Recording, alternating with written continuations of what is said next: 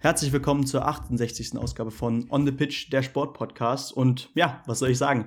Die erste Sonderfolge des Winters steht an. Und ähm, ja, wir haben auch direkt einen Gast hier. Ähm, aber bevor wir auf ihn eingehen, vielleicht erstmal zum Thema, worum geht's heute. Vielleicht erstmal so den Einstieg in den Wintersport finden, aber vor allem, ähm, ihr werdet es gleich auch am Gast merken, ähm, wird er mit uns äh, auf den Winter gerade im Skispringen schauen. Und damit begrüße ich zum einen wie immer David und zum anderen äh, den Redakteur von skispringen.com, äh, Luis Holuch. Servus. Grüße euch, Männer. Hi. Moin, moin, auch von mir. Ja, ich freue mich, dass du heute den Weg zu uns gefunden hast. Ehrlich gesagt bin ich äh, jetzt nicht unbedingt ein Fanboy von dir, das klingt nämlich ein bisschen merkwürdig, aber ich bin sehr großer Fan äh, von, vom Skisprungschanzenarchiv und da hast du schon vor ja, ganz vielen Jahren angefangen, eine eigene Kolumne zu schreiben, so durch die Alpen zu reisen und äh, Schanzen zu begutachten. Ich kann mich noch daran erinnern, dass du mal in Planica, in der alten Skiflugschanze, Robert Kranjetz getroffen hast und all solche Geschichten, glaube ich, ne? Da war ja was. Ja, da war was. Das war äh, zufällig. Da war ich mit meinem Vater auf einem Tagestrip und hatten so überlegt, ja gut, wir, wir waren jetzt schon in Villach, komm, lass uns noch schnell über die Grenze fahren. Und hätten nie damit gerechnet, dass wir da irgendwem über den Weg laufen, als wir die Schanze da hochgekraxelt sind, aber auf einmal äh, stand er dann da. Ich glaube, das war das Jahr, wo er kurz vorher Skiflugweltmeister geworden ist. Und ja, war eine sehr eindrückliche Begegnung. Er hat irgendwelche Werbefilmeaufnahmen gemacht, ich weiß gar nicht mehr genau was. Ähm, ja, aber war, war ein cooles, unerwartetes Erlebnis. Ja, krass, ey. Das ist auch eben, auf jeden Fall auch schon eine ganze Menge her. Seitdem ist einiges passiert, da werden wir vielleicht auch später noch drauf zu sprechen kommen. Aber vorher, genau, was haben wir vor? Wir werden äh, kurz auf äh, die anderen Disziplinen schauen. Also heute Langlauf, Alpin und Kombination. Ähm, alles, was Biathlon, äh, Eiskanal und sonstiges betrifft, wird ja dann dementsprechend an den äh, Montagsfolgen noch behandelt von uns beiden. Und ich würde sagen, wir steigen mit dem Langlauf ein, bevor wir dann im zweiten Teil zum Skispringen kommen und uns darauf dann spezialisieren werden. Ja, im Langlauf generell habe ich jetzt so gesagt, ist die Saison wieder mal unter dem unter, unter der Überschrift Anschluss finden. Gerade in der Olymp Olympiasaison hofft man natürlich auf die ein oder andere Sensation. Äh, wir hatten im letzten Winter nur eine einzige Podiumsplatzierung über 10 Kilometer bei den Damen. Ansonsten läuft es da echt nicht so ganz rund und da ist eigentlich fast der Kalender das Eindrücklichste, was man sich da anschauen kann.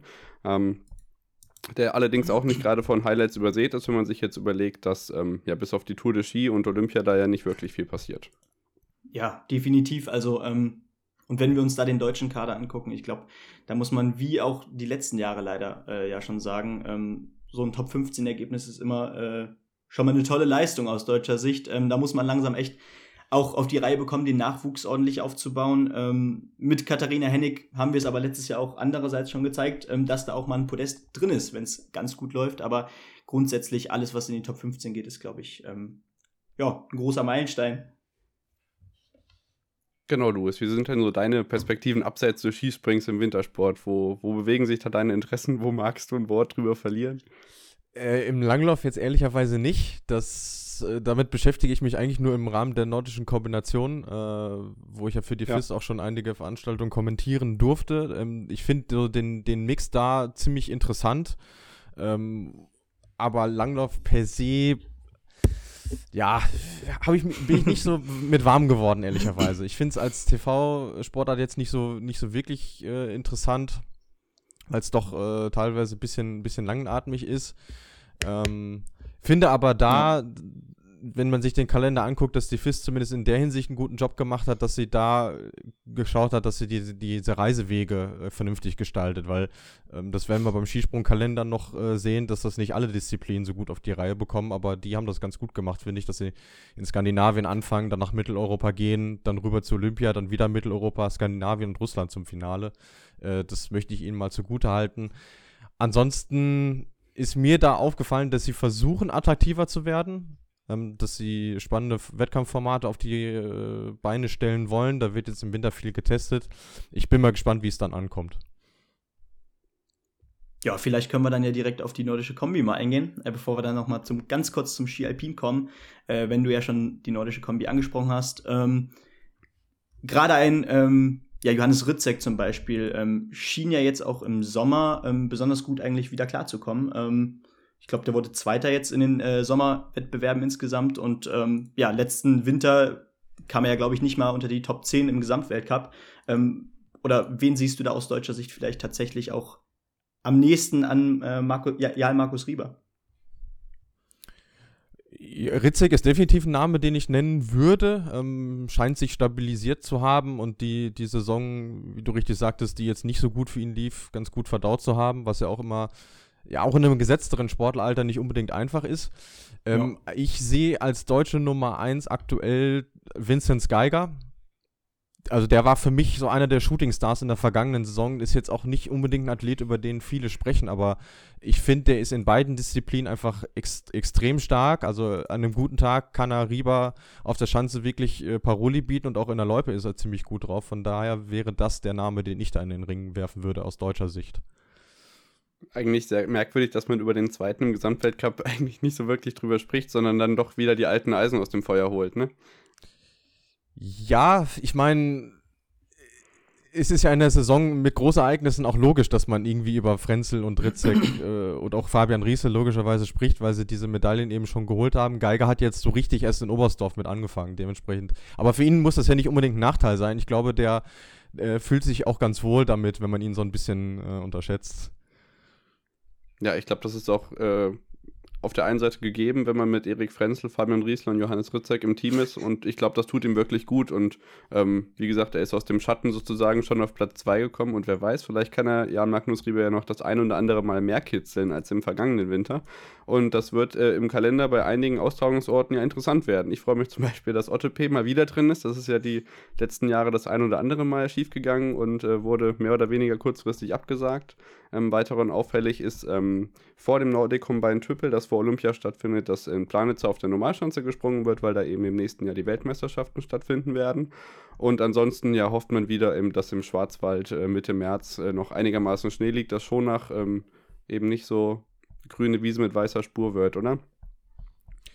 Ja, aber ich meine, ich habe ganz gute Verbindungen in Schwarzwald und da sagt man jedes Mal, ach, eigentlich ist es egal, ob du es jetzt zwischen den Jahren oder im März machst. Das, in einem Winter hast du drei Meter Schnee und im nächsten ja. Winter gar nichts. Also dementsprechend. Ich finde es gut erstmal, dass sie das Vertrauen bekommen, weil das auch echt eine schöne Veranstaltung ist. Ähm, und äh, das Finale zusammen mit, mit den Damen dann ja auch. Ähm, und auch wirklich to eine tolle Chance, äh, schöne Laufstrecke. Also das, das finde ich schon cool, dass die FIS dann nicht die, die Geduld da auch verliert. Kennt ja. man aus anderen Disziplinen leider auch, dass sie dann irgendwann sagen, nö, ihr kriegt es nicht hin und dann sind sie mal eben raus. ja. Ja. Und gerade, ähm, ja. Genau, die Damen jetzt auch mit. Ja, sorry, Benny. ja, genau, wenn wir schon die Damen ansprechen, die hatten ja letztes Jahr zum Beispiel auch nur einen Weltcup, glaube ich, der war in Ramsau, wenn ich äh, es noch richtig im Kopf habe.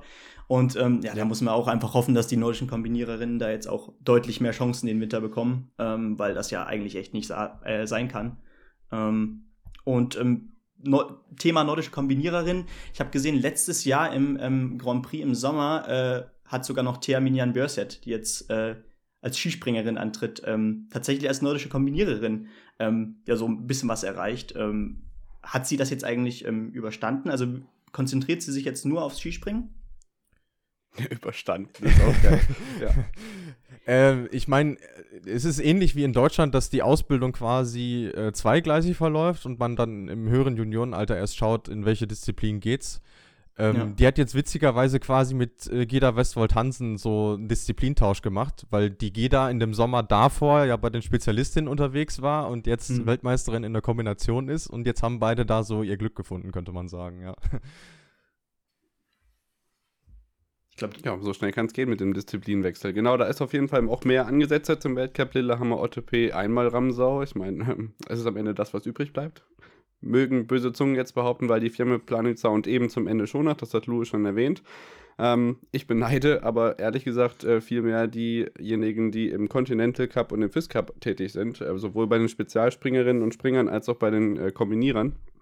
Denn die reiten zum Schluss eine richtig geile Nordamerika-Tournee, was ich mir, ich glaube, das habt ihr auch in eurem Podcast, Louis, der Flugshow, äh, angesprochen. Ähm, eine Schanze oder generell ganz viele Schanzen wieder da sind, die man sich äh, auch im Skisprungzirkus wünscht. Äh, Iron Mountain ist jetzt wieder aufgelebt, ähm, äh, modernisiert worden. In Ironwood, ähm, ja, das äh, ist ein jahrelanges Thema. Ich glaube nicht, dass es noch was wird, auch wenn man es sich wünscht. Lake Blessed ist wieder auf, auf den Dampfer gekommen und in Whistler steht auch wieder was an. Also ähm, fehlt nur noch Salt Lake City, ne?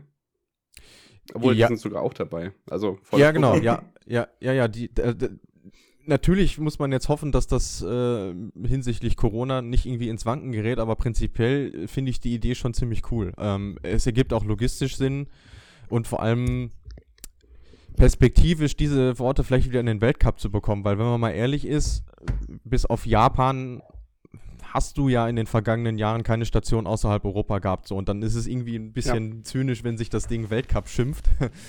ähm, aber ich finde, dass sie bei den Kombinieren eine ne gute Balance äh, gefunden haben.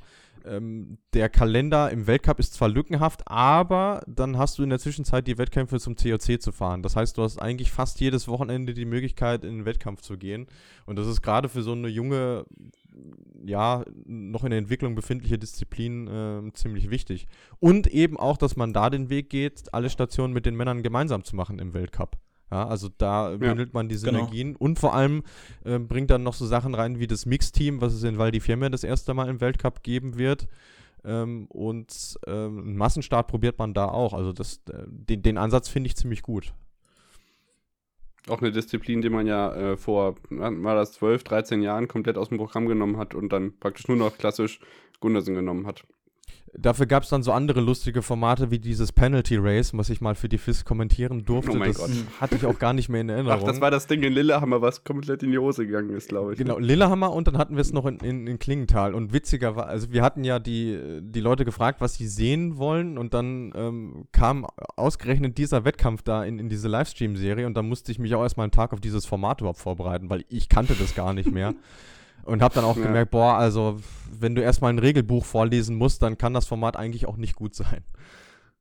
Zum Hintergrund vielleicht ein bisschen während der Corona-Pandemie, so vor eineinhalb Jahren, ich glaube April, Mai, Juni, ähm, hast du so ein bisschen äh, alte Archivwettbewerbe nachkommentiert. Zum Beispiel besonders gefreut habe ich mich über Weltcups aus Bragelato im äh, Skispringen oder den, den letzten Kombi-Weltcup in Oberhof. Das waren schon äh, ganz coole Sachen.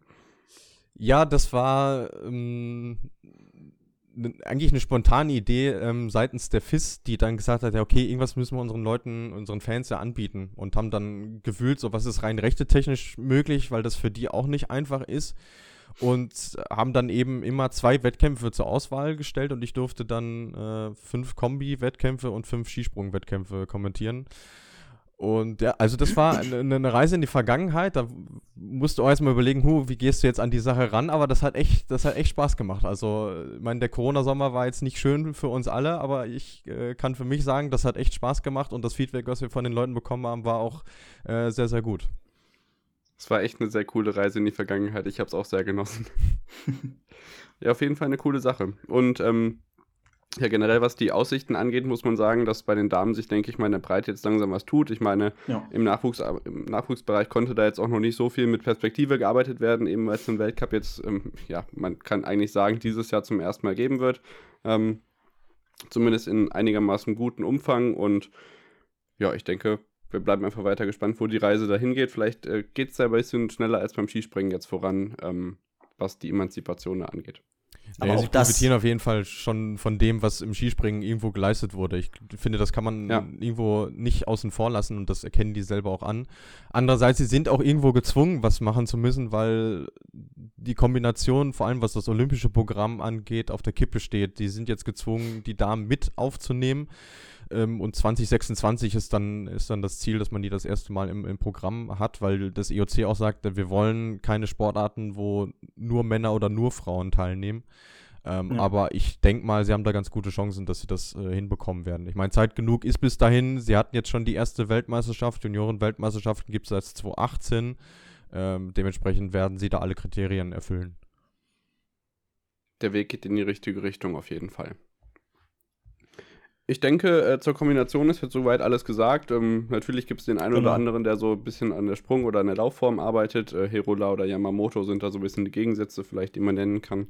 Ähm, Und Lampard vor allem ähm, vielleicht Franz Also ja, ähm, Herola als äh, Grand Prix-Sieger jetzt natürlich auch vielleicht einer der, des erweiterten Favoritenkreises und äh, gerade auch der Österreicher, der junge Österreicher Lampard, der letzte Saison schon, äh, glaube ich, Sechster oder so im Gesamtweltcup war, ähm, ist vielleicht auch aus Österreicher sich so die Hoffnung, äh, die man sich jetzt im, im Winter vielleicht auch ja, ausrechnet, ähm, weil ja die zweite Reihe dahinter, die bewegt sich dann schon so um Platz 20 rum eher, ne? Ich habe auf der Seite der FIS noch gelesen, dass Franz Josef Real auch zurückkommt. Mhm. Louis, weißt du da so ein bisschen, ja. wie da der Stand ist? Ja, der ist jetzt äh, wieder ins, ins Sprungtraining äh, zurückgekehrt, so ziemlich genau zwölf Monate, nachdem er sich das Kreuzband äh, gezupft hat. Ich, da muss man auch abwarten, wie sich es entwickelt. Also es kann natürlich sein, dass der irgendwann im Laufe des äh, Winters noch, noch einsteigt. Olympia ist, glaube ich, ziemlich knapp, was die, die Zeit angeht. Ja. Ähm, aber dafür ist äh, Mario Seidel seit dem Sommer wieder dabei, der sich letzten Sommer äh, verletzt hat, auch wieder sehr gut zurückgekommen ist. Also ihm drücken wir wirklich die Daumen, dass das, äh, dass das Knie hält, weil ansonsten wäre das neben Lampata der Name, den man im Gesamtweltcup definitiv auf der Rechnung haben muss. Lukas Greiderer genau, vielleicht auch noch weil der in der letzten Saison auch ziemlich stark war. Ja, mit Lampard auch die Medaille im Teamsprint geholt hat mhm. bei der WM in Oberstdorf. Äh, von daher, also schlecht aufgestellt sind sie nicht, die Österreicher. Beileibe nee. nicht. Genau, aber ich denke, da stehen die Deutschen nur wenig nach und ähm, das wird ein schöner Nationenkampf da auf jeden Fall im Weltcup. Ja, dann lass uns doch kurz auf die äh, alpine Piste gehen. Ich weiß nicht, wie du da so bewandert bist, bevor wir zum Skispringen gehen. Ähm, da sieht es in der Breite auf jeden Fall bei den Herren deutlich besser aus als bei den Damen. Äh, bei den Damen muss man wirklich sagen, dass Kira Weitle, Lena Dürr und Andrea Filser da so die einzigen ja. Namen sind, ähm, von denen man irgendwie was erwarten kann. Und ich bin mir nicht sicher, ob wir da im Vergleich zu den Herren, wo die ein oder andere Überraschung durchaus in der Tür steht, äh, da so viel noch auf uns zukommt, was da für diese Saison Hoffnung gibt. Ja, ich finde schon, dass äh, Viktoria Rebensburg da so eine Lücke hinterlassen hat. Ähm, das war ja diejenige, auf ja. die man sich da in den letzten Jahren wirklich äh, verlassen konnte. Und das ist natürlich nicht einfach für die, die jetzt hinten anstehen. Äh, ich bin auch noch gespannt auf Emma Eicher, die ja jetzt ihren Nationenwechsel endgültig vollzogen hat. Ähm, mit 18 Jahren noch wahnsinnig jung für eine ähm, alpine Dame ist. Also das sieht man in anderen Sportarten schon öfter, dass die in dem Alter im Weltcup unterwegs sind. Ähm, aber ansonsten gebe ich euch recht. Also das Herrenteam sowohl im Speed sowieso als auch in den Technikdisziplinen sieht man da schon stärker aufgestellt. Ja, also da, wenn sie alle fit bleiben, kann das eine ziemlich gute Saison werden. Ja. Genau, da gibt es jetzt auch die ein oder anderen, die schon Top-Leistungen gezeigt haben. Ähm, ich erinnere an Stefan Luiz, der jetzt so ein bisschen hinterhergehinkt hat, auch in der letzten Saison. Also da ist in der Breite echt äh, richtig gut was geleistet worden. Wenn man sich die Weltcup-Platzierung vom letzten Jahr jetzt ansieht, 18, 20, 24, 33.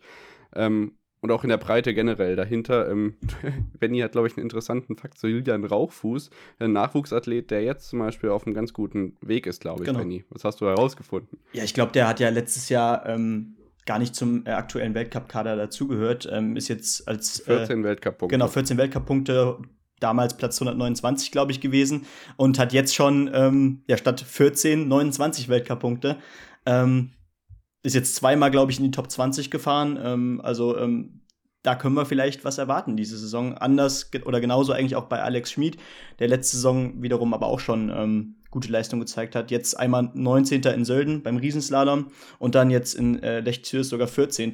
Ähm, ja, und der Rest sind die äh, ja, alten Bekannten und die äh, Verdächtigen. Äh, wenn ich jetzt von äh, Luiz rede zum Beispiel, Romet Baumann, der jetzt auch so auf den Spätherbst seiner Karriere zugeht, Jahrgang 86 mittlerweile, ähm, war letztes Jahr wiederum aber auch gut genug, um äh, den 24. Platz im äh, Gesamtweltcup abzuschließen.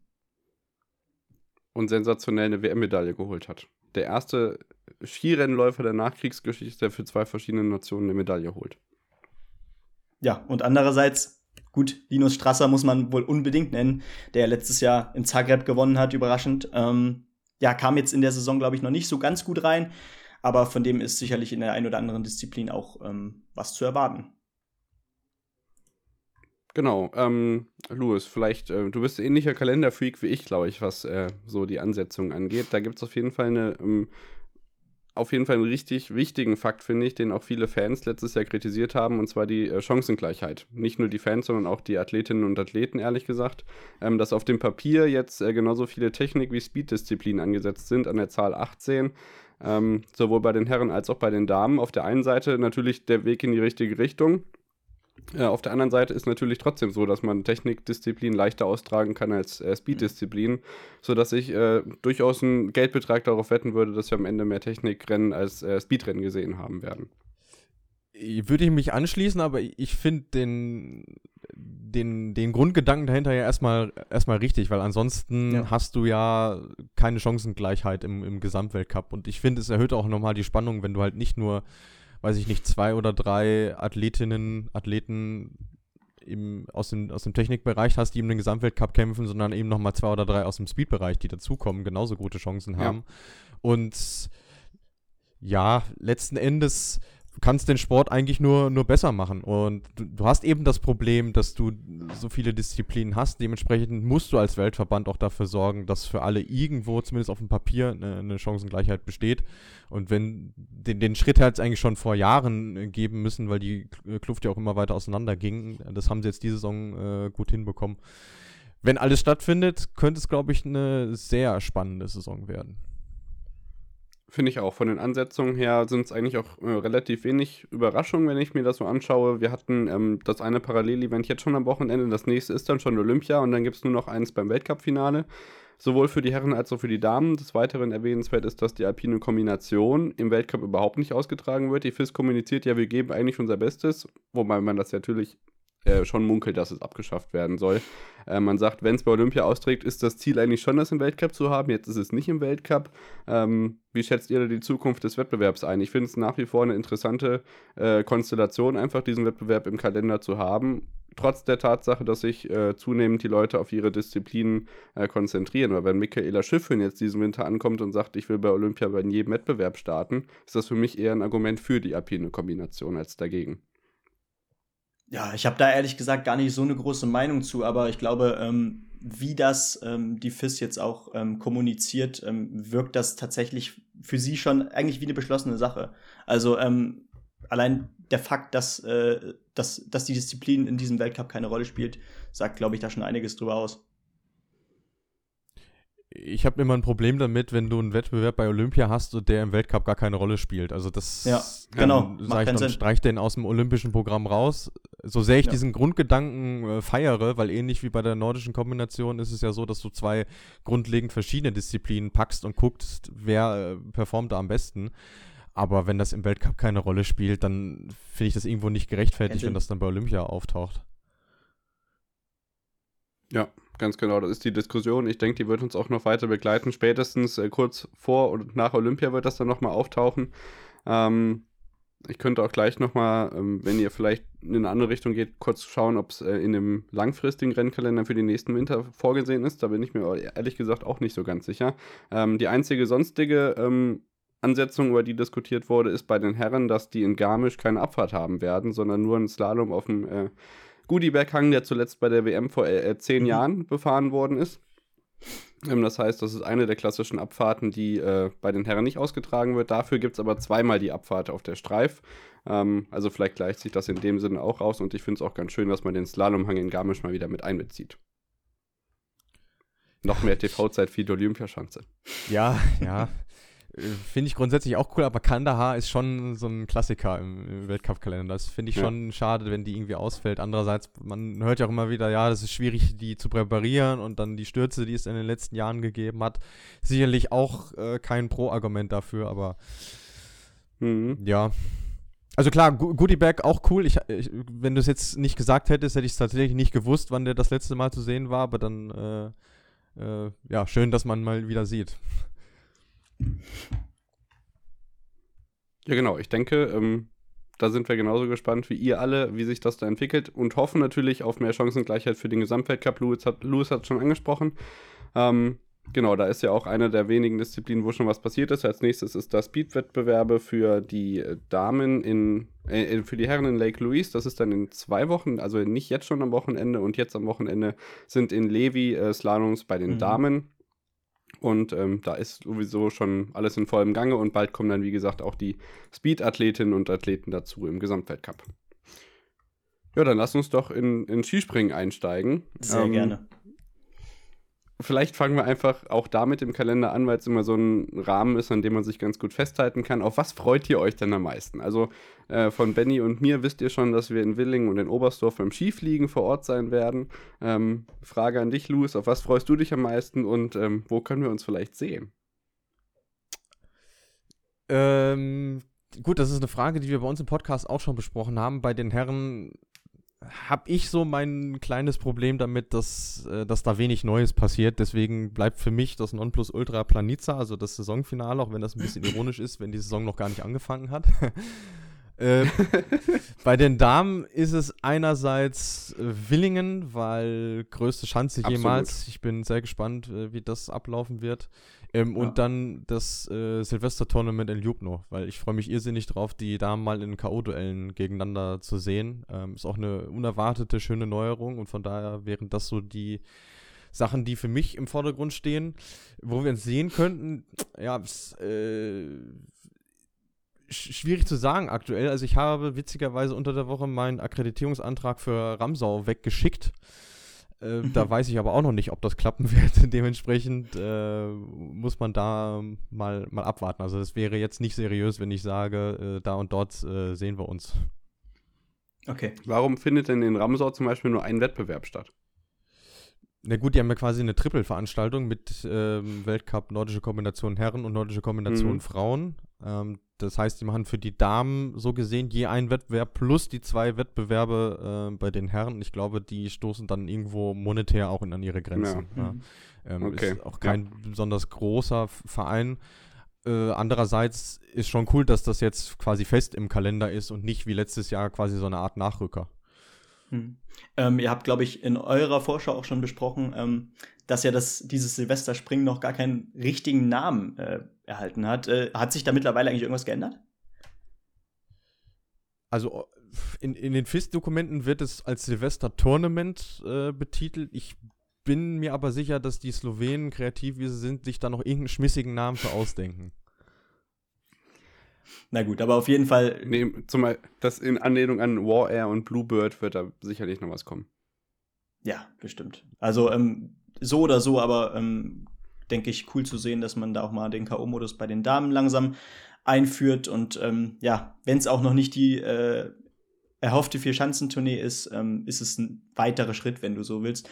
Ansonsten freue ich mich eigentlich auch, dass äh, Raw Air wieder da ist, auch wenn in abgespeckter Version und ohne Trondheim. Ähm, weil das hatten wir ja letztes Jahr zum Beispiel gar nicht.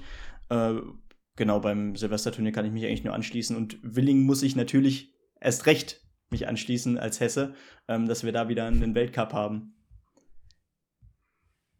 Ja, und das erste Mal auch Mixteam auf der Schanze. Also das Wochenende wird echt eine richtige Gaudi. Das heißt, du stehst nicht nur den halben Tag rum und frierst, sondern siehst wirklich den ganzen Tag ja, von genau. morgens bis abends durchgehend Sprünge, ähm, weil eben wirklich an allen drei Tagen ähm, Wettbewerbe sind und Samstag und Sonntag halt jeweils zwei.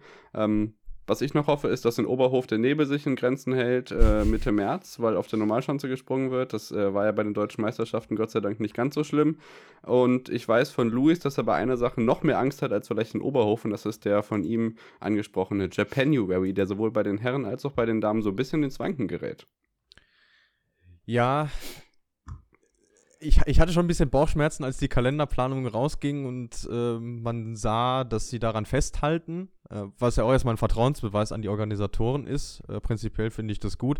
Andererseits haben wir jetzt äh, die Tage erfahren, dass der Continental Cup in Sapporo ausfällt aus organisatorischen Gründen. Es heißt zwar, dass man dann quasi alles reinlegt, dass die Weltcups stattfinden können, aber in Stein gemeißelt ist das halt eben nicht. Also äh, wenn ich richtig informiert bin, ist äh, Hokkaido, die Insel, auf der Sapporo liegt, ja quasi abgeriegelt, mehr oder weniger. Also da, da kommt gar keiner rein, selbst aus Japan nicht. Und das erschwert die Sache natürlich. Aber ja, ich, habe auch gesagt, du, es ist kein Weltcup ohne Japan. Dementsprechend hoffe ich sehr, dass das stattfindet. Wenn schon die USA nicht dabei ist, dann äh, kommt bald doch der Europacup wieder. Ja, sieht ganz so aus. ja, den es ja eigentlich nur im Alpinen gibt. So ist es, genau. Ja, ansonsten der COC hat auch echt coole Austragungsorte dabei, die man äh, sonst vielleicht nicht sieht. Der, der Fisker zum Beispiel ist in Falun, ähm, Titisee Neustadt ist weiterhin mit dabei. Äh, Iron Mountain habe ich vorhin schon angesprochen, Protterode mhm. natürlich, während Olympia wieder mit ganz gutem ähm, Ansetzungsplan, ähm, denke ich, was die Meldelisten angeht, weil eben bei Olympia nur fünf dabei sein dürfen. Ist das bei den Damen eigentlich auch so mit fünf? Nee, da sind es nur vier. Also es dürfen fünf mhm. mitreisen, aber es dürfen ja nur vier im Wettkampf starten dann, ja. Ja, okay. Genau, und die äh, sind eben zum Schluss auch, zumindest die Herren, in den USA und in Kanada unterwegs. Ansonsten ähm, denke ich, gibt sich das einfach und äh, der einzige Vorteil vom Ausfall des Japanuary wäre, dass man äh, nicht ganz so viel Reisestress hat, weil man zwischen Japan und Olympia ja noch nach Willingen darf. Ja, also wenn ich die FIS eben beim Langlauf für ihre ähm, äh, Reiseplanung gelobt habe, darf man sie beim Skispringen definitiv kritisieren, weil das äh, logistisch völlig unsinnig ist, äh, erst aus Japan nach Deutschland zu fliegen und dann wieder nach Japan im Fall der Damen oder bei den Herren äh, dann aus Polen nach Japan, nach Deutschland und dann wieder nach China. Also das hätte man sicherlich ein bisschen eleganter lösen können. Auf alle Fälle. Ich denke, ähm, sonst im, in der zweiten Kalenderhälfte nach Olympia, das könnt ihr euch auch schon mal in den Kalender eintragen, terminiert vom 4. bis zum 20. Februar, die Paralympics dann vom 4. bis zum 13. März. Ähm, nach Olympia ist dann War Air, wie gesagt, ähm, ohne Trondheim, weil da wird für die WM umgebaut in 2025. Ähm, da wird also komplett alles abgerissen. Könnt ihr gerne mal beim, im Skisprung-Schanzenarchiv durchgucken. Da war zwischenzeitlich überhaupt keine Anlauftürme mehr da. Ähm, da geht es richtig rund, oder? Das wird komplett von Grund auf neu gebaut. Also ich meine, die, die Anlage ist natürlich auch ein bisschen in die Jahre gekommen und jetzt äh, ja. nutzte man quasi die Gelegenheit, sagte, gut, wir haben eh mit, mit Covid, man weiß nicht, wie es ist, äh, wir müssen die Dinger eh umbauen und dann hat man da nicht nur einen Bagger hingeschickt. Genau so ist es. In Oslo gibt es dann auch noch einen Mixteam-Wettbewerb, der wird nicht für die War-Erwertung zählen, aber es ist eine ganz schöne Sache, das im Holmenkollen zu machen. Danach gibt es eben die Skiflug-Weltmeisterschaft. Ähm, schon wieder, hatten wir ja erst im Dezember in Planica mhm. nachgeholt. Danach geht es dann noch zum Oberstdorf Skifliegen, wo Benny und ich dabei sind. Und danach äh, das von Louis schon angesprochene große Finale in Planica. Ganz traditionell. Ähm, ja, wer weiß. Vielleicht gehen wir sogar mit dem neuen Weltrekord aus der Saison. Wer weiß, wer weiß. Ähm, Hoffen darf Mal man gucken. ja. Zumindest war Planita ja letztes Jahr zweimal ein gutes Pflaster für, aus deutscher Sicht. Zum Ende hin, ich glaube, Dakala hat am Ende sogar auch nochmal einen Weltcupsieg feiern können. Und ähm, natürlich die ja, Skiflug, äh, Skiflug-Weltmeisterschaft. Ja. Skiflug genau, das ja. sowieso. Ähm, Weltmeister und Weltcupsieger, ja. Genau, ja. ja. Gab bestimmt auch relativ selten. Ja, ich denke, das wäre es jetzt erstmal mit den Weltcup-Kalendern, äh, oder? Dann. Ja, genau, dann würde ich sagen, gehen wir ins Sportliche über. Ähm, Gibt es jetzt ganz verschiedene Herangehensweisen. Ähm, wir konnten uns ehrlich gesagt noch nicht ganz darauf einigen, wie man es jetzt am besten macht. Ähm, ja, die deutschen Hoffnungen sind eigentlich klar und interessanterweise ist es Stand heute, 17.11., so, dass äh, wir von den meisten Nationen offiziell wissen, wer mitkommt nach Nizhny Tagil zum Weltcup-Auftakt, von den Deutschen allerdings noch nicht. Ähm, von den Nationen, die wir bisher haben, ähm, gibt es denn da bestimmte Überraschungen, auf die euch, ähm, die euch aufgefallen sind? Dann bin ich mal so dreist und ergreife das Wort.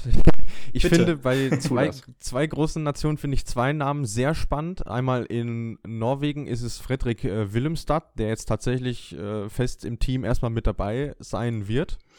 Ähm, ich bin gespannt, äh, wie der sich behaupten kann. Hat jetzt noch nicht so wahnsinnig viel Erfahrung auf dem obersten Level. Und gleiches gilt im österreichischen Team dann für Daniel Schufenig, der bei der Vierschanzentournee letztes Jahr sein Weltcup-Debüt gefeiert hat und mir dort sehr gut gefallen hat. Hatte auch einen ziemlich starken mhm. Sommer. Das wären so zwei Namen, wo ich gespannt bin, wie lange äh, schaffen die es sich zu behaupten, weil wenn man mal guckt, wen Norwegen äh, draußen lässt, also die haben den Luxus, dass sie ihren Sommermeister Oskar Westerheim gar nicht erst mitnehmen. Ähm, und in Österreich äh, wartet man ja sehnsüchtig auf das Comeback von Michi Heiböck. Dementsprechend, ähm, ja, könnte da eine große Fluktuation herrschen, wenn die Jungs es nicht liefern. Wenn sie es denn liefern, traue ich denen durchaus zu, äh, so eine Art Shootingstar zu werden jetzt in der Saison. Mhm. Also wie so ein zweiter, ja, glaub, wie so ein zweiter ja. Halvor Egner Graneröd vielleicht, weil der kam ja ebenfalls wie so ein Phönix aus der Asche letztes Jahr, ne? Aber grundsätzlich Österreich ähm, fiel mir noch auf, ähm, die ja jetzt gerade auch im Grand Prix eigentlich echt überzeugen konnten, gerade die zweite Garde. Äh, Markus Schiffner sollte jedem äh, Skisprung-Nerd eigentlich mittlerweile ein Name sein. Letztes Jahr den COC gewonnen, ähm, den Gesamtweltcup. Jetzt auch beim ähm, Grand Prix im Sommer. Ich glaube, insgesamt siebter gewesen. Ähm, Jan Hörl sowieso, ich glaube sogar dritter jetzt im äh, Sommer Grand Prix in der Gesamtwertung. Äh, nur äh, Granrüd auf 1 und auf 2 war, glaube ich, Kubacki, ne? Also, das waren die einzigen, die ihn schlagen konnten. Und Daniel Tofenik, von letzten, letzten Winter eigentlich wenig von ihm gesehen und ähm, gerade jetzt auch im Sommer eigentlich äh, ziemlich gut in Form. Also Österreich vielleicht in der Breite eines der Teams, was man so auf der Rechnung haben müsste. Gerade wenn du dann natürlich noch einen Stefan Kraft dazu zählst, der vor zwei Jahren noch einen Gesamtweltcup gewonnen hat. Ja, da bin ich gespannt, ob sie das schaffen, dass sie ihm so ein bisschen, ich will nicht sagen die Arbeit abnehmen, aber so ein bisschen die, die Last, weil, wenn man ehrlich ist, in den letzten Jahren kam es schon ziemlich auf ihn an. So, er war der ja. Spitzenspringer, der bei den Österreichern für die guten Resultate gesorgt hat. Und jetzt hatten sie natürlich auch in der letzten Saison die Probleme vor allem mit den beiden Corona-Wellen eingangs des Winters. Also die sind ja nie wirklich so in den Rhythmus gekommen. Dann ist mal der ausgefallen, dann ist mal der ausgefallen und so. Äh, ich, ja, hoffen wir mal für die, dass es hinbekommen, die, die Truppe kompakt zu halten, äh, weil da gebe ich euch völlig recht. Also für mich gehören die auch zu den Top 3 Nationen ähm, in der Nationenwertung neben Norwegen und Deutschland. Ja, absolut in der Breite einfach überzeugend. Ähm, und da muss man halt hoffen, dass es jetzt äh, nicht irgendwelche äh, Kiefer begründete Aufenthalt im Krankenhaus oder Corona-Ausfälle gibt während der Saison bei den großen Nationen. Und äh, da kann man in der Breite natürlich echt nur staunen, wen die da auch aus dem COC noch hochholen können, äh, sowohl in Norwegen als auch in Österreich.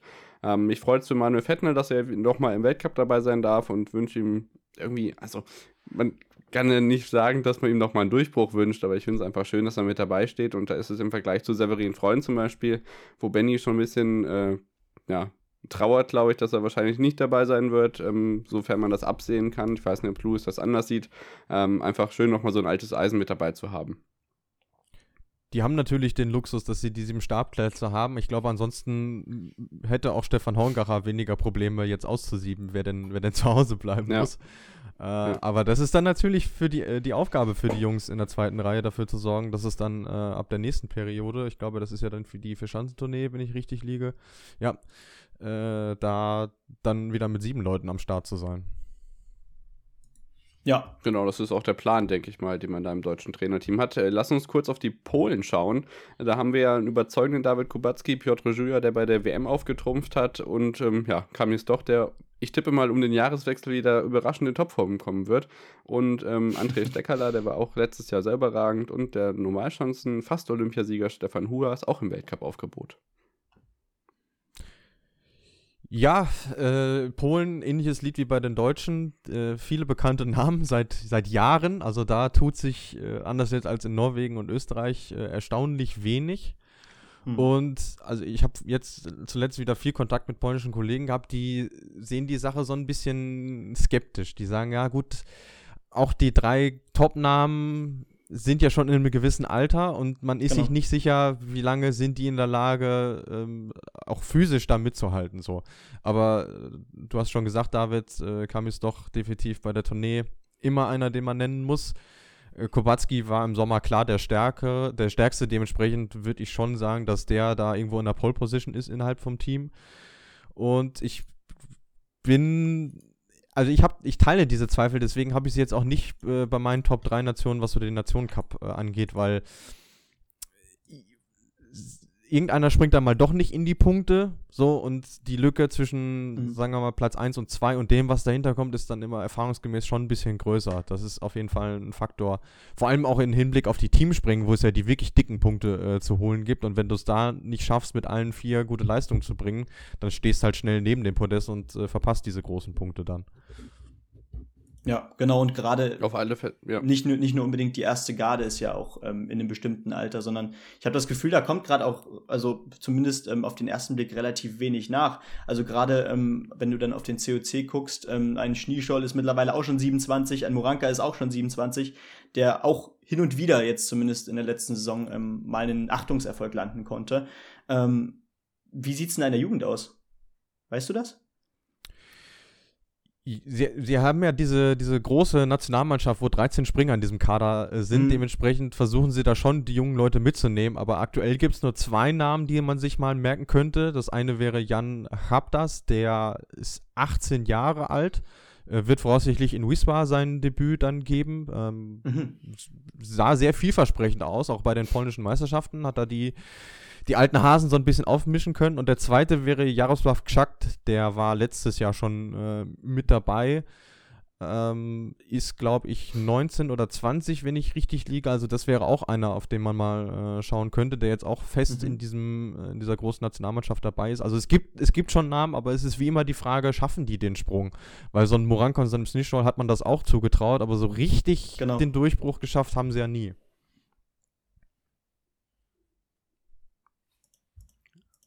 Ja, habe ich eigentlich nichts hinzuzufügen. Und ähm, auch ein Piotr Schüwa, da muss man halt jetzt auch vielleicht ein bisschen die Angst haben, dass der Höhepunkt jetzt mit der äh, Weltmeisterschaft im letzten Jahr einfach erreicht ist. Und ähm, da habe ich gerade auch so ein bisschen die Angst, dass es, dass es jetzt wieder ziemlich bergab geht. Ähm, gerade weil er jetzt auch in einem bestimmten Alter ist. Aber ich glaube, mit Polen sind wir dann durch.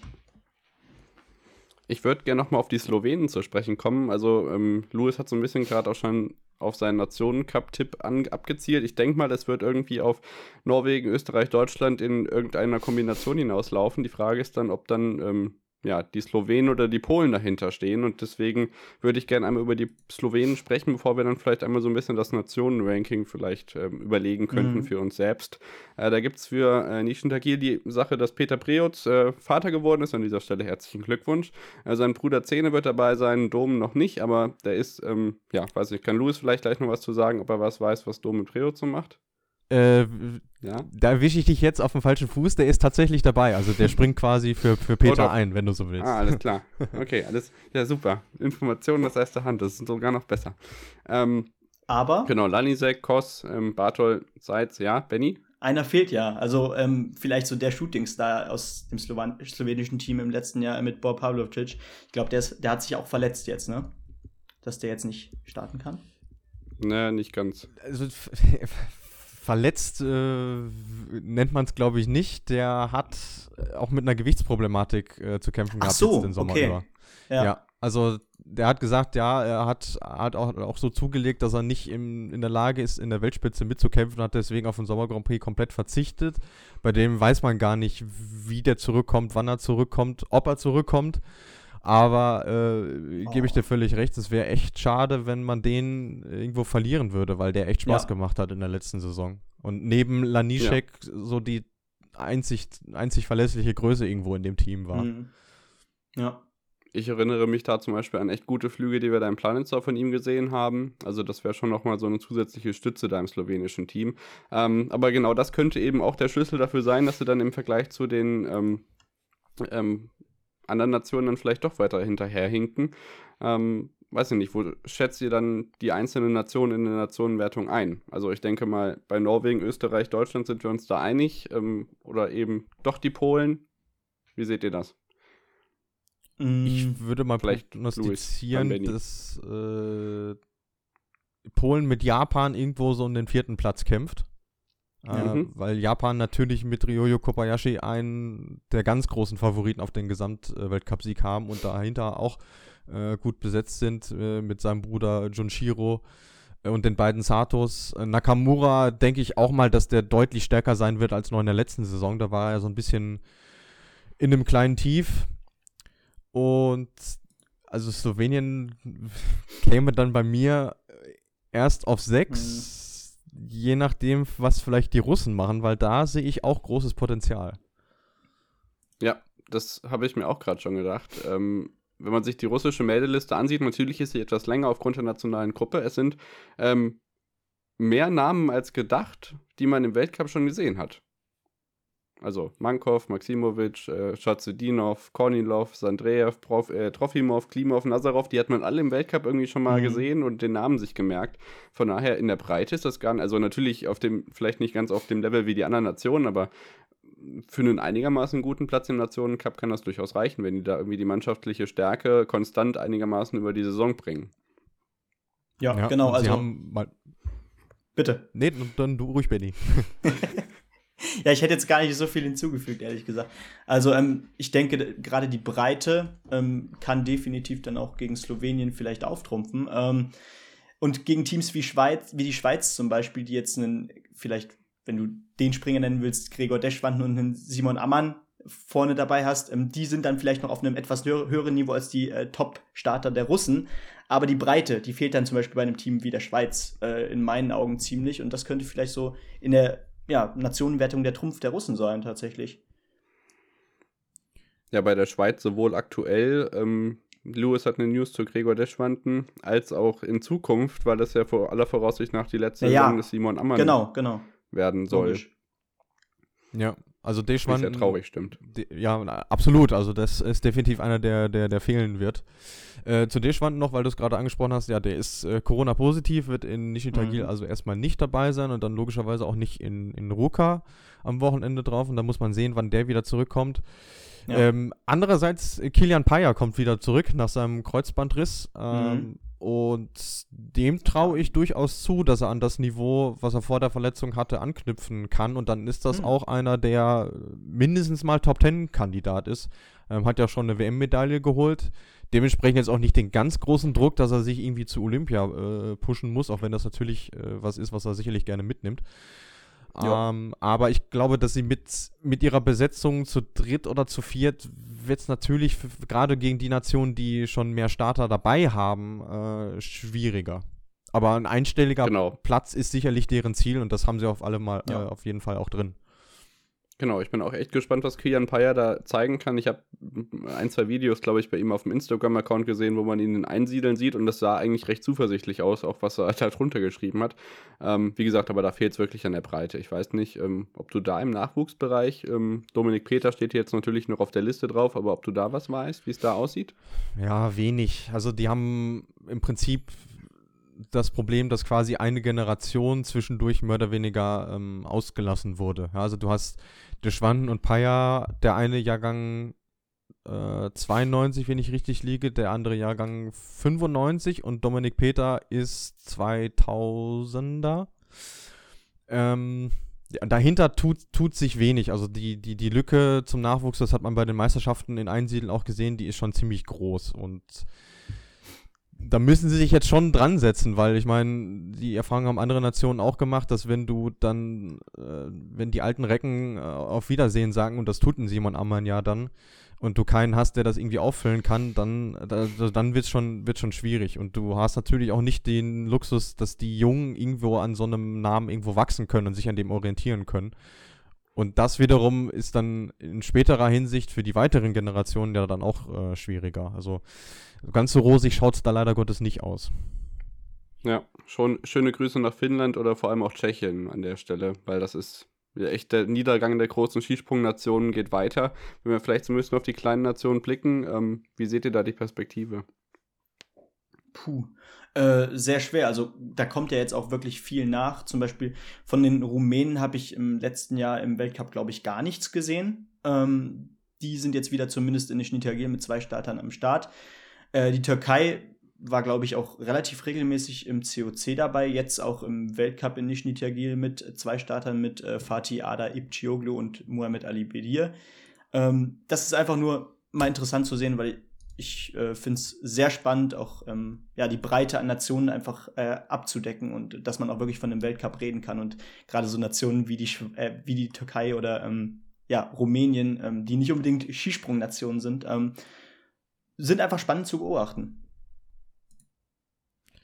Ich glaube, die Türkei darf man zumindest in der Hinsicht nicht unterschätzen, dass sie äh, in Erzurum äh, ein Trainingszentrum haben, was den meisten Anlagen, äh, die so im Weltcup vorkommen, sehr ähnlich ist. Also die haben zumindest von den Ja. Bedingungen her nochmal einen deutlichen Vorsprung gegenüber den Rumänen, die ja nur äh, eine Normalschanze im eigenen Land haben. Genau. Ähm, ich habe auch so ein bisschen im Auge noch die, die Nordamerikaner. Natürlich äh, Mhm. äh, Twitter-Master Mackenzie Boyd Klaus, auch einer, den man vor allem auf den Legende. Flugschanzen äh, äh, im Auge haben sollte. Äh, bei den Amerikanern gibt es ein Comeback mit äh, Kevin Bickner, der jetzt zwar in Nischen Tagil noch nicht mit dabei ist, aber perspektivisch irgendwo. Ja. Ich finde, die haben auch Der kann auch gut fliegen. ja, genau, Landesrekordhalter, ja.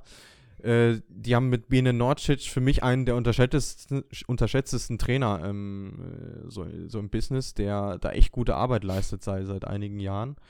Ähm, aber ansonsten würde mir das auch fehlen, wenn es diese Farbtupfer irgendwo nicht gäbe. Und ich finde, das ist ein Fakt, den die Damen den Herren mal definitiv voraus haben, weil du da eine deutlich größere Nationenvielfalt, vor allem in den Punkten auch irgendwo hast. Weil wenn man mal ehrlich ist, ja, von den Rumänen kann man sich nicht erwarten, von den Türken auch nicht, von den Amerikanern an einem guten Tag und von den Kasachen äh, auch nicht, obwohl die eigentlich auch das Potenzial hätten. Äh, da tut sich bei den Damen dann schon ein bisschen mehr. Ja, und da zeigt sich eben auch, dass sich gerade in vielen kleinen Nationen jetzt, was die Anlagen an sich angeht, echt viel getan hat. Du hast in Kasachstan äh, gute Trainingsmöglichkeiten, in Rumänien bis auf eine Großschanze eigentlich auch und ja, Türkei, USA jetzt auch und ja, dann ist Tschechien eigentlich bis auf Liberec und Tarachow eben, was beides so den Bach runtergeht, ähm, mit den schlechtesten Karten ausgestattet, wenn ich mir jetzt zum, zum Vergleich jetzt Estland und selbst Estland und China haben im, im Vergleich deutlich bessere Trainingsmöglichkeiten als die Tschechen im Moment. Ja, Kanada könnte man da vielleicht auch neu nennen, die im eigenen ja. Land jetzt gar keine Chancen mehr oder weniger haben, also zumindest im Sommer über nicht, aber die sind ja ohnehin die meiste Zeit des Jahres auch in äh, Slowenien. Dementsprechend fällt das nicht ganz so ins, ins Gewicht. Aber natürlich, gerade wenn du Nachwuchs rekrutieren willst, dann brauchst du diese Anlagen. Mhm. Und das ist vielleicht dann nicht ein Thema, was jetzt eine Rolle spielt, aber dann, wenn wir uns in fünf, sechs Jahren widersprechen, äh, dann mal sicherlich irgendwo auch. Ähm, ich hätte noch eine kleine Frage zu äh, China, ähm, weil die haben wir jetzt gerade noch so gar nicht angesprochen. Ähm, gerade natürlich jetzt im Zeichen äh, des anstehenden, der anstehenden äh, Olympiawettbewerbe.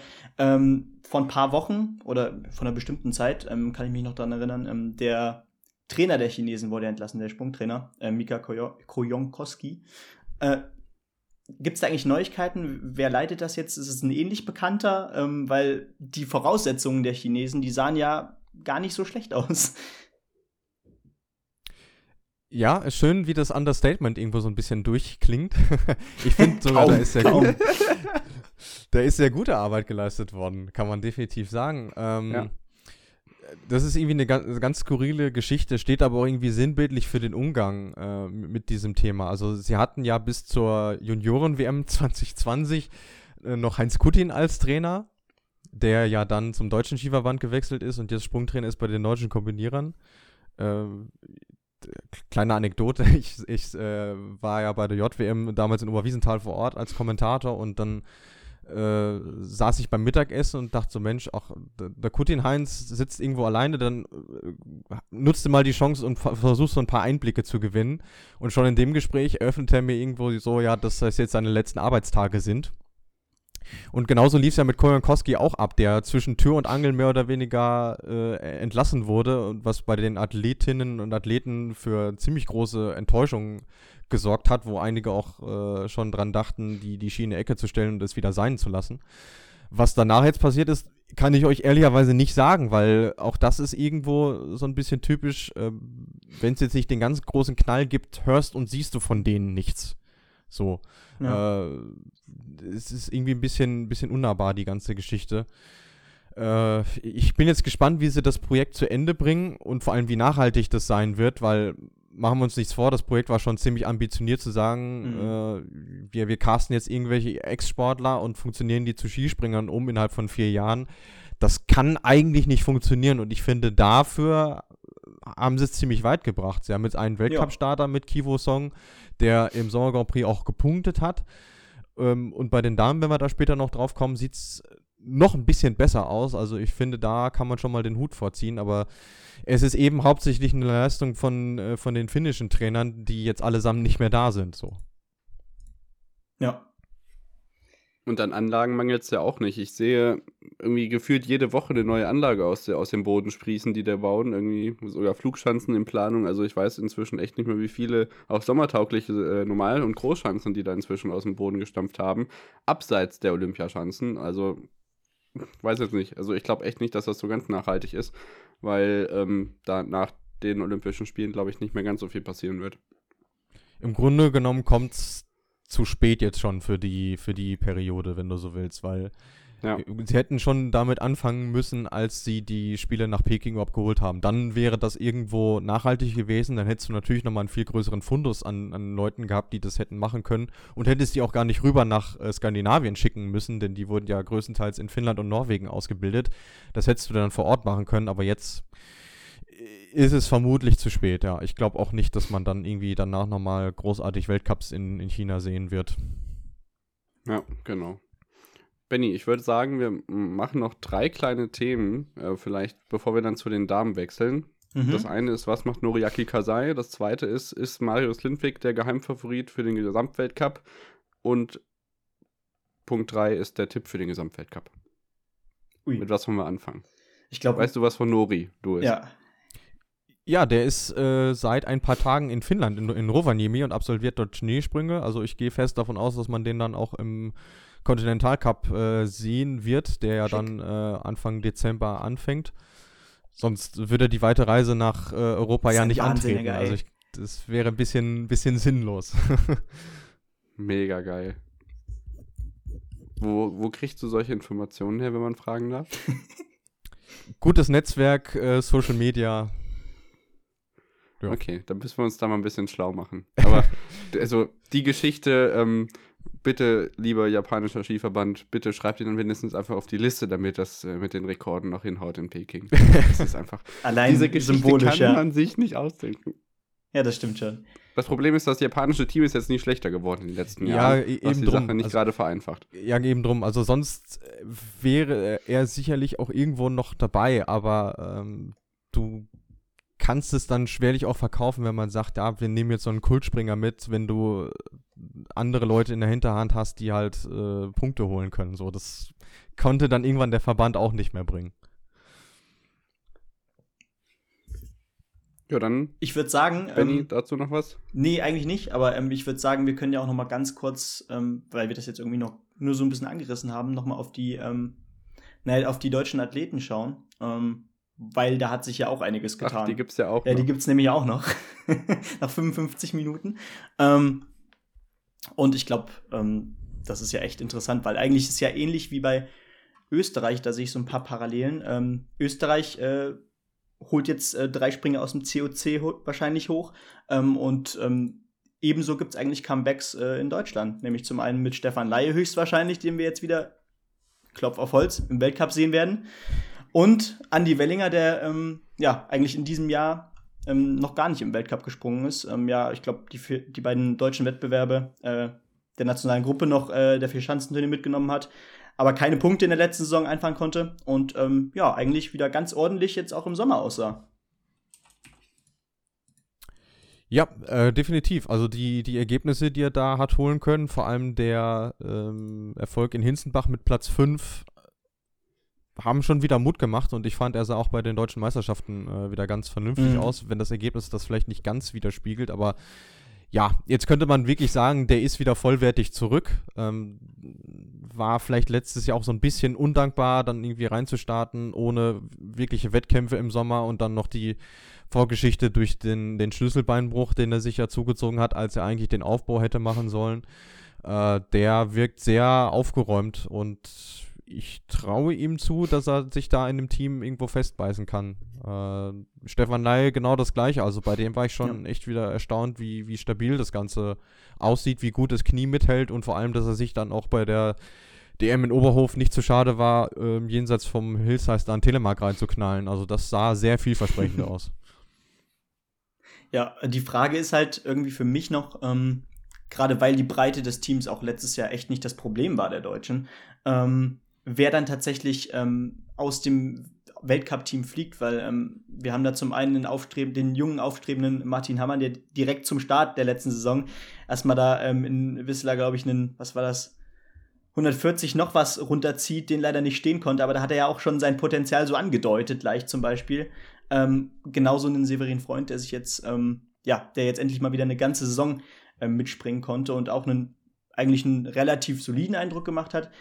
Wen schätzt du da eigentlich so ein, dass er vielleicht vorerst nicht im Weltcup ähm, antreten wird? Bei Hamann kann man schon sagen, äh, das, das, das, äh, das steht fest, dass der nicht mit dabei sein wird. Also mhm. Also der konnte an die Form, die er letzten Winter hatte, leider gar nicht anknüpfen. Also tut sich vor allem schwer, was so das Thema Anfahrtshocke angeht. Und äh, bei der deutschen Meisterschaft war er nicht mal innerhalb der Top 20. Ähm, damit bist du eigentlich automatisch schon irgendwo aus dem Kreis raus. Ja. Äh, bei, bei Freund bin ich auch gespannt, ob er nochmal so eine Saison hinbekommt. Äh, weil auch da darf man sich in die Tasche lügen. Der Mann ist jetzt 33 Jahre alt, hat eine gewisse Verletzungshistorie. Das, das nagt natürlich schon äh, an dem. Aber wünschen würde ich es ihm auf jeden Fall, da, dass das packt. Und der zweitälteste im Team ist ja dann schon äh, Pius Paschke, der in der letzten mhm. Saison sehr gut in die Bresche gesprungen ist, als mit Laie und Wellinger eben zwei große Namen ausgefallen sind. Ähm, bei dem lief es im Sommer mal gut, mal nicht so gut. äh, hat noch nicht die ganz die Konstanz reinbekommen, die man von ihm eigentlich so, so gewohnt ist.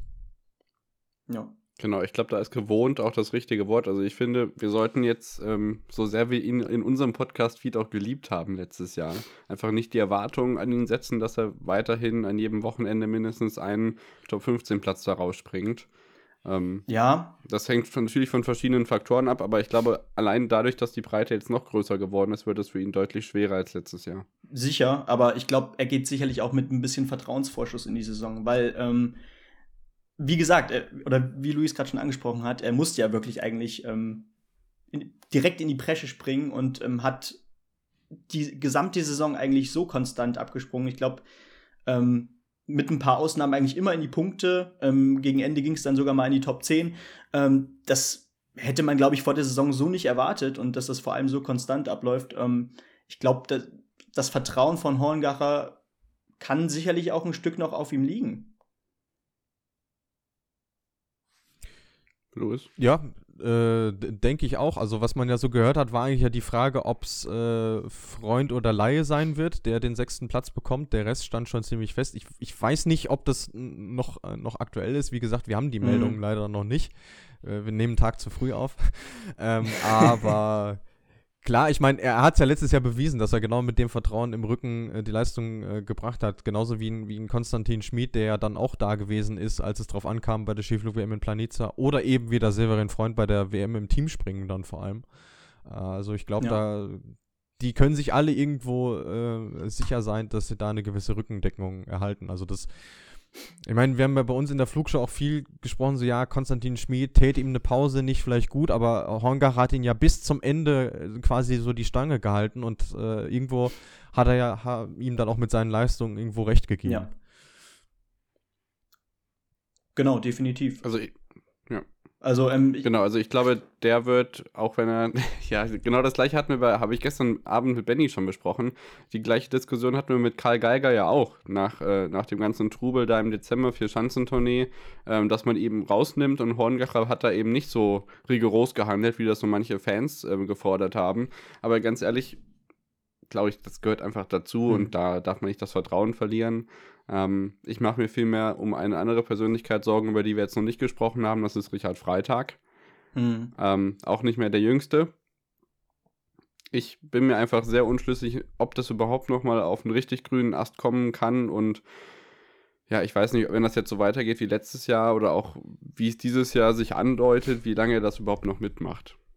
Weißt du da mehr? Hast du Einblick in seine Gefühlslage? Das vielleicht nicht, aber die Perspektive, die er da hat. Äh, keine rosige jedenfalls. Also er war jetzt auch beim, beim FIS Cup Auftakt in Falun mit dabei, konnte da auch nicht so wirklich auf ja. sich aufmerksam machen. Und wenn du da in den Kategorien dich natürlich schon schwer tust, dich anzubieten, dann äh, sind die Aussichten auf den Weltcup-Startplatz äh, natürlich äh, deutlich geringer. Also ich, ja, es ist irgendwie schade, dass es so ein so einen Negativtrend irgendwo angenommen hat. Ähm, Stefan Nongacher hat jetzt auch im Rahmen der deutschen Meisterschaft gesagt, also er hat ihn jetzt auch längere Zeit gar nicht mehr trainieren gesehen. Dementsprechend äh, ist er da nicht auf seinem Notizzettel, was jetzt vielleicht auch eine nationale Gruppe bei der Verschanzentournee irgendwo angeht. Es, es, liegt natürlich an ihm zu sagen, okay, hier, ich, ich bringe meine Leistung im, im, COC und im FIS Cup, mehr als anbieten kann ich mich nicht. Aber wenn er sich so. damit schon schwer tut, dann ja, ähnlich wie Kasai, der wird nicht aufgrund seines Namens nochmal für irgendwas nominiert werden. So, da muss die Leistung schon passen. Auch wenn das natürlich eine es andere Generation ist, logischerweise, aber ich meine, das Szenario ist in etwa das gleiche. Ja, genau. Und da ist die Hoffnung der nationalen Gruppe dann auch eher auf die beiden Athleten zum Beispiel gelegt, die im äh, FIS Cup jetzt in Falun vor ihm waren. Das sind äh, Justin Lissow, den ich äh, in den letzten Wochen mal Justin Lissow ausgesprochen habe, und Kilian Merkel. Und ich denke, das sind so Persönlichkeiten, die man dann eher in Garmisch und in Oberstdorf auf der Liste stehen hat, ne? Ja, dann noch so Leute wie äh, Philipp Reimbund, Luca Roth, äh, auch mhm. Namen, die man von der Juniorenweltmeisterschaft kennt. Moritz Bär natürlich auch, der ja auch schon Teil des Weltcup-Teams war in der vorletzten Saison ja. vor mhm. Corona, äh, wenn man sich noch dran erinnert. Äh, und dann Martin Hamann hat im Continental Cup eigentlich auch immer Leistungen gebracht. So, das ist auch einer, den, ja. den darf er jetzt nicht abschreiben, nur weil er im Sommer mal einen Durchhänger hatte. Ja, genau. Also gerade gerade Hamann, ähm, der ja letztes Jahr auch wirklich eine überraschend gute Saison gesprungen ist. Ähm, ich glaube, der ist auch erst 24. Ähm, der lässt sich, glaube ich, auch noch ganz gut aufbauen. Und die zweite Reihe jetzt Merkel, Roth, Bär, ähm, die hat man ja auch jetzt alle schon beispielsweise jetzt im letzten Jahr äh, bei der Vierschanzenturnier gesehen. Nationale Gruppe, da lief es nicht so gut. Ähm, aber ich glaube, der Weg über den COC ist da schon ja ganz gut. Ja, das sind so die deutschen Perspektiven. Ähm, wenn ihr mögt, können wir gerne noch so den Gesamtweltcup-Tipp abgeben, bevor wir dann äh, zu den Damen rüber wechseln.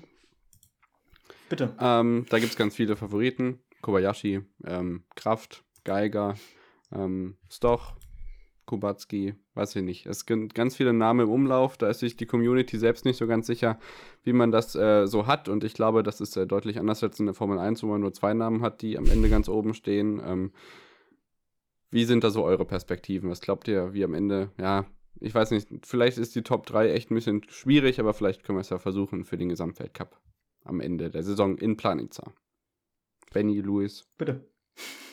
Ja, ich, ich äh, kann ja jetzt nicht anders, als, als meinen Tipp aus, aus der Flugshow äh, zu wiederholen. Ich äh, glaube, dass Ryoyo Kobayashi am Ende ganz oben stehen wird. Der hat mir im mhm. Sommer wahnsinnig gut gefallen, vor allem auch die Sprünge, die man aus Japan gesehen hat. Also da denkst du, das ist ein Außerirdischer, so gefühlt. Äh, ja. Zweiter wird Karl Geiger, aufgrund seiner Konstanz einfach eine sichere Bank. Äh, für mich auch aktuell die klare Nummer 1 im deutschen Skiverband und Platz 3 geht dann an Vorjahressieger Halvor Egner Granerüth. Oh Gott. Ich merke schon, was ich mich hier verrannt habe, weil es einfach es, es mega ist viel zu schwierig ist und ich mich einfach nicht traue, Stefan Kraft und Kamis doch rauszunehmen. aber ich würde tatsächlich glauben, dass Halvor Egner Granerüth, ich weiß nicht warum, aber das äh, einfach nochmal hinbringt. Ähm, ich weiß warum. Sich dann. Weil, weil die Form sagen. nie weg war. Die Form war auch im Sommer nicht weg. Ja. Wenn er angetreten ist, gut, Kobayashi war dann mal da, äh, dann gab es wie so einen Zweikampf. Ähm, könnte ich mir eigentlich auch ganz gut jetzt im Weltcup vorstellen. Aber der hat auch alles mitgenommen im äh, Sommer Grand Prix, was ging eigentlich fast. Ähm, und ich glaube, äh, wenn jemand Weltcupsieger äh, werden will, dann, dann muss das über äh, Granerüth werden, ehrlich gesagt. Ich sag, ich sag jetzt Granerüth, Kobayashi, Geiger. Benny, bitte. Okay. Ja, dann. Ach Mann. Ähm, ja, Granerüth habe ich auf 1 gesetzt. Mm. Ich rechne auch mit. Ah, ich, ich rechne mit Geiger auf 2, äh, Kobayashi auf 3, aber ich kann mir gut vorstellen, dass ähm, jemand mit um den Gesamtweltcup springt, den wir jetzt noch gar nicht auf dem Schirm hatten. Ähnlich wie letztes Jahr. Ähm, wir haben eben schon jemanden ähm, aus dem norwegischen Team genannt, oder Luis hat eben jemanden aus dem norwegischen Team genannt, der so einer sein könnte, Willemstad. Ähm, aber ich möchte mich da jetzt eigentlich auf keinen Namen festlegen, aber das ist so eine, ja, so eine Idee, die ich jetzt auch gerade nach äh, letztem Jahr noch habe. Vielmehr ist es eine Angst, oder? Ich glaub's aber selber nicht. Naja, Angst ist es nicht, weil ähm, ich freue mich natürlich auf neue Namen. Äh, Granerüth war ja letztes Jahr jetzt auch nicht unbedingt ähm, der bekannteste Springer vor der letzten Saison. Ich glaube, Gesamtweltcup, was ja, weiß richtig. ich, Platz 40 oder so vorher. Oder? 15, 16 sowas. In der, ah, Saison, okay. in der Saison davor schon, ja. Ja. Ja, also das, ja. ich finde, das unterscheidet ihn auch von, von Willemstad, weil der muss sich jetzt auf Weltcup-Level erstmal beweisen. Das stimmt, ähm, ja. Da, da wären es dann eher, also im, im norwegischen Team habe ich äh, Lindwig auch groß auf dem Zettel. Äh, genau, das die, hatte ich eben auch schon angesprochen. Ja, also mit der Konstanz, mit dem wir ihn letzten Winter gesehen haben, das genau. kann richtig gut werden. Ja, Lindwig und aus österreichischer Sicht vielleicht noch so ein Außenseiterkandidat, nicht nur, weil er jetzt im Sommer auch gut war, sondern punktuell vorher schon gute Leistungen gebracht hat, so ein Jan Hörl. Mhm. Was passiert mit Stefan Kraft? Kann er jetzt zumindest wieder ähm, ein paar Weltcupsiege feiern die Saison oder ähm, bleibt das so jetzt in diesem ja, Platz 10, 15 rum? Nee, da gehe ich schon fest von aus, dass der definitiv ein Podestkandidat sein wird. Also man kann es ihm nur wünschen. Ja. Bis jetzt ja, auf die, die WWchen Anfang, Anfang des Sommers, wo er sein C so ein bisschen äh, verrückt gespielt hat, sah das ja jetzt auch äh, in gesundheitlicher Hinsicht schon mal besser aus als im äh, Sommer davor. Dementsprechend, also den, mit dem muss man rechnen, auf jeden Fall, ja. Ja. Ihr merkt, es ist nicht einfach, hier ähm, eine klare Einschätzung einzugeben, wer da jetzt letzten Endes, ähm, ja, nicht nur den Ring in den Hut wirft, sondern auch tatsächlich äh, das Ding nach Hause fährt. Ähm, aber das macht es ja auch so spannend. Vielleicht auch so spannend wie schon etwas länger nicht, ähm, dass wir da wirklich in der Theorie vielleicht auch sieben, acht Kandidaten haben, die da wirklich ähm, in jedem Springen ähm, ganz nach oben springen können. Ähm, und ja, ist doch ein gutes Ende von den Herren, oder? Das auf alle Fälle. Man könnte jetzt sagen, bei den Damen ist es leichter, wenn man sich den Gesamtweltcup vom letzten Jahr für die Top 3 ansieht, aber hä, vielleicht ist es doch nicht so. Ähm, Sarah Takanashi, Sarah Marita Kramer sind da auf jeden Fall die beiden Akteurinnen, die da am prägnantesten, glaube ich, hervorstechen. Ähm, das slowenische Team ist in der Breite unfassbar stark. Mhm. Und ähm, ich würde sagen, wir fangen aber trotzdem erstmal mit dem deutschen Team an, wie da so die ähm, Perspektiven sind. Althaus Rupprecht, ähm, generell, wie das ganze Team aussieht, kann uns sicherlich Louis noch verraten. Ich finde, so ehrlich muss man sein, jetzt für den Weltcup-Auftakt stellt sich es erstmal von alleine auf. Ähm, also es werden dann die sechs Namen sein, die wir jetzt auch im Sommer gesehen haben. Äh, Althaus, mhm. Seifert, Freitag, Rupprecht, Görlich, Hessler.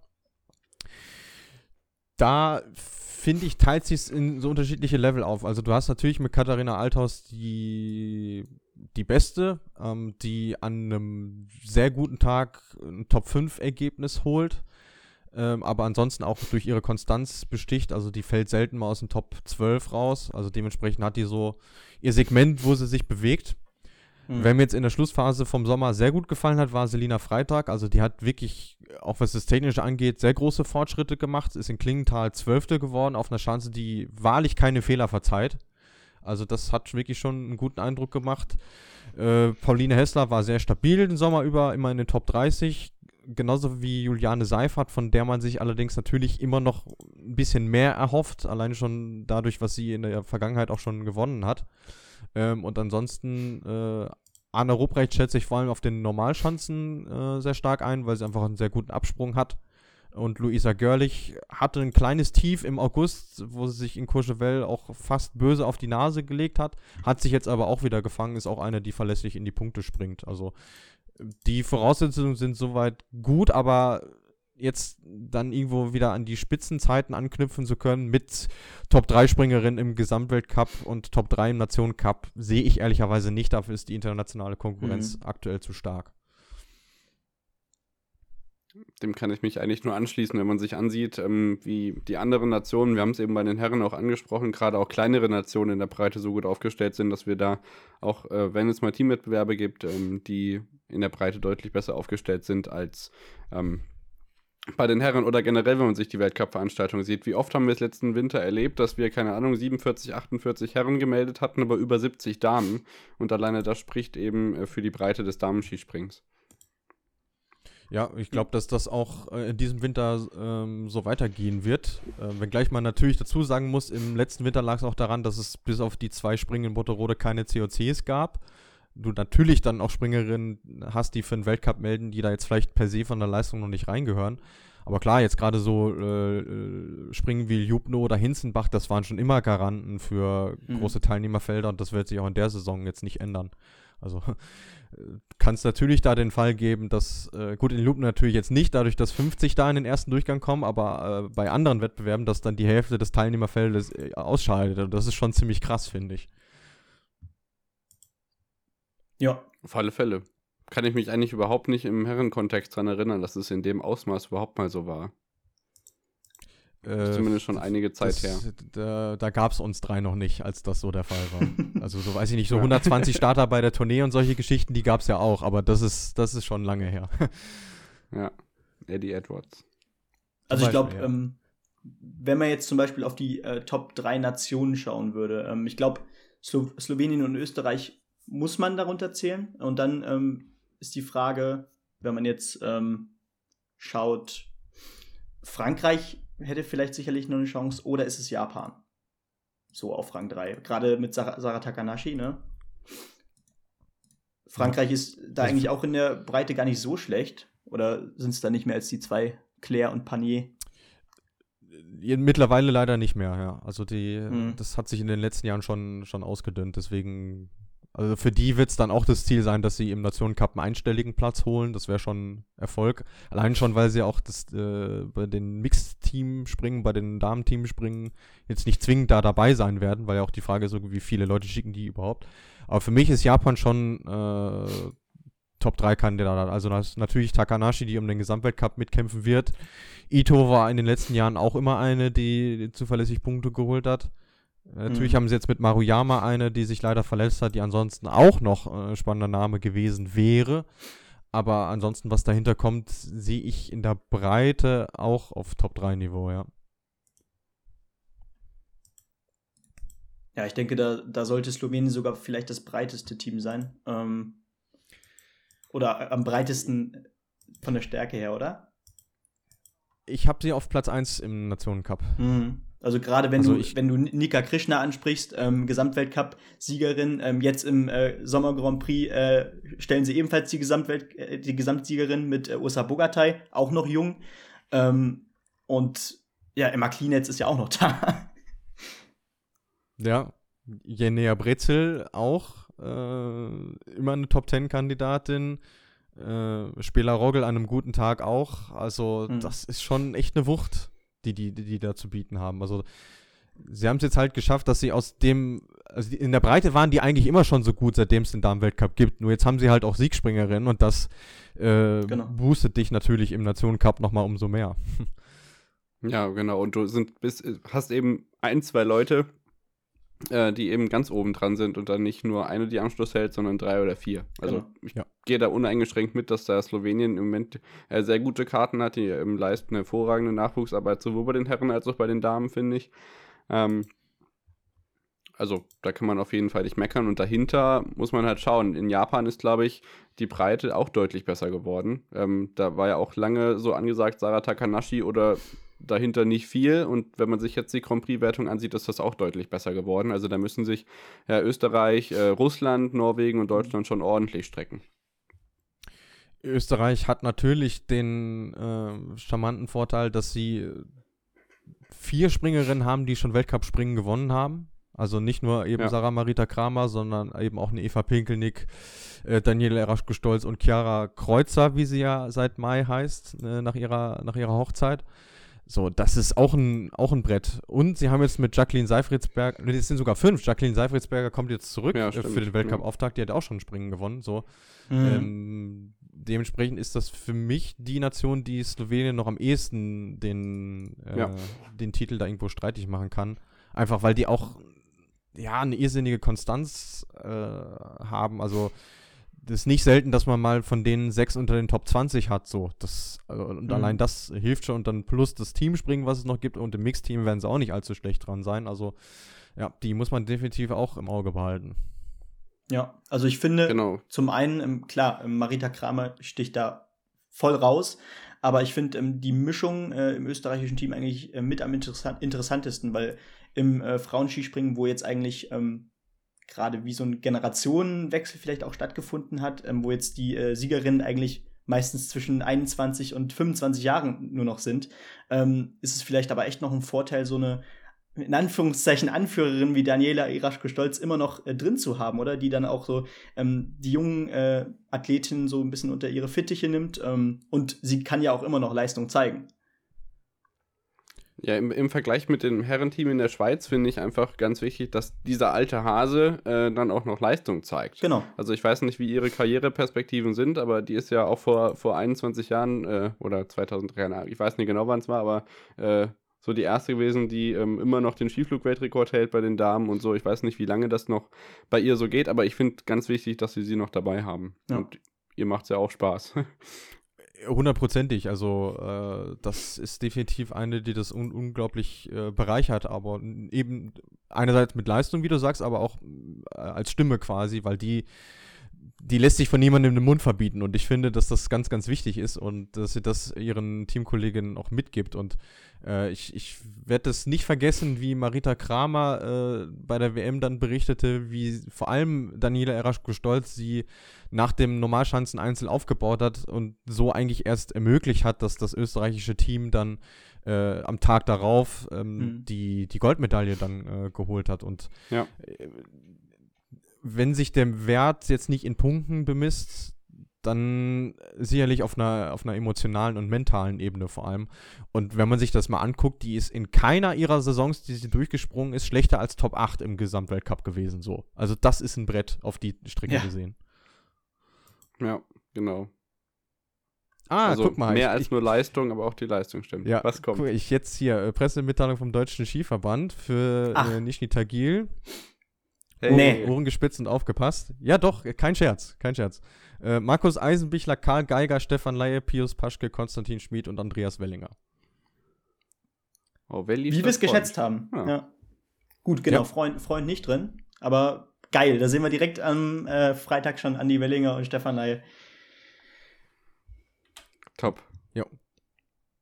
Und wir werden ihn auch noch ja, in, in, seinen, in seiner Heimat, in seinen eigenen Gefilden sehen. Geil. Ich freue mich.